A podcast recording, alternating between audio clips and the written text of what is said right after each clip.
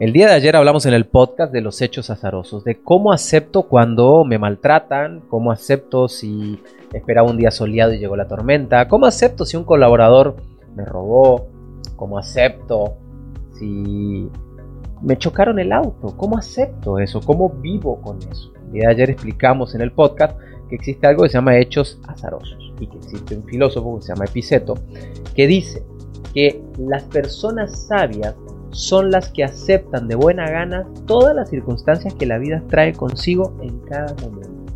Así que hoy te voy a dejar un ejercicio práctico, unas preguntas muy potentes para que trabajes tu psicología y tu filosofía para cambiar tu percepción de cómo estás observando estos hechos azarosos.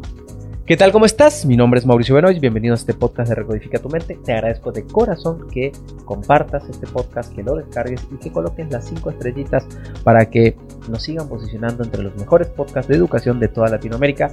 Gracias a ti y a toda la gente que lo comparte y que Dios te bendiga. Gracias.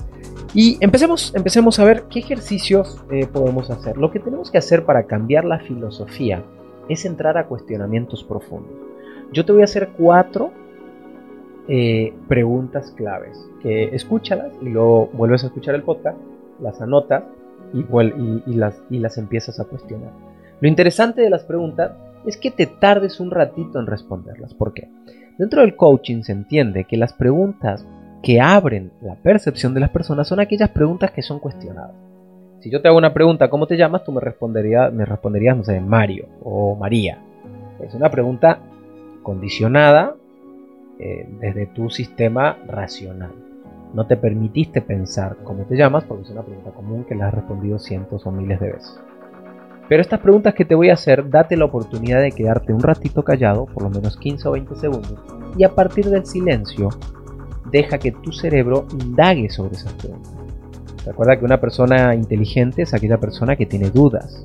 Una persona poco inteligente es aquella, aquella persona que tiene respuestas. Así que te voy a dar las cuatro preguntas para que tú te las cuestiones. La primera pregunta es, ¿qué estás buscando cuando quieres tomar el control de algo? ¿Por qué? Porque el hecho de no aceptar un hecho azaroso es porque tú querías tener el control de que no llueva, tener el control de que no te choquen, tener el control de que no te roben. ¿Qué estás buscando cuando quieres tomar el control de algo? Segunda pregunta, haz conciencia. ¿Qué es lo que has querido controlar en las, en las últimas semanas? Escribe detalladamente cada situación que has querido controlar en las últimas semanas. De hecho, eh, en uno de los podcasts anteriores hablé del control y hablé que es como muy tonto tratar de tener el control, porque el control no existe. Si quieres, regrésate aquí entre los podcasts y buscas eh, no tomes el control y ahí lo vas a encontrar. Tercera pregunta, ¿qué pasaría si dejas de controlar? ¿Qué pasaría si hoy dejas de controlar? Y la cuarta pregunta es, ¿cómo sería tu vida si empezaras a aceptar todos los hechos que ocurren. Escribe detalladamente y compártelo, eh, compártemelo por favor en Instagram para ver tu respuesta y ayudarte eh, con algún consejo. Todos los mensajes de Instagram de Mauricio Benoit son respondidos con mucho amor, con mucho cariño. Eh, a veces me tardo, pero todos los respondo. Así que cuatro preguntas que te pueden servir. Vuelve a escuchar este podcast para repetir las preguntas, cuestiónalas, profundízalas y recodifica tu mente. Gracias por estar aquí.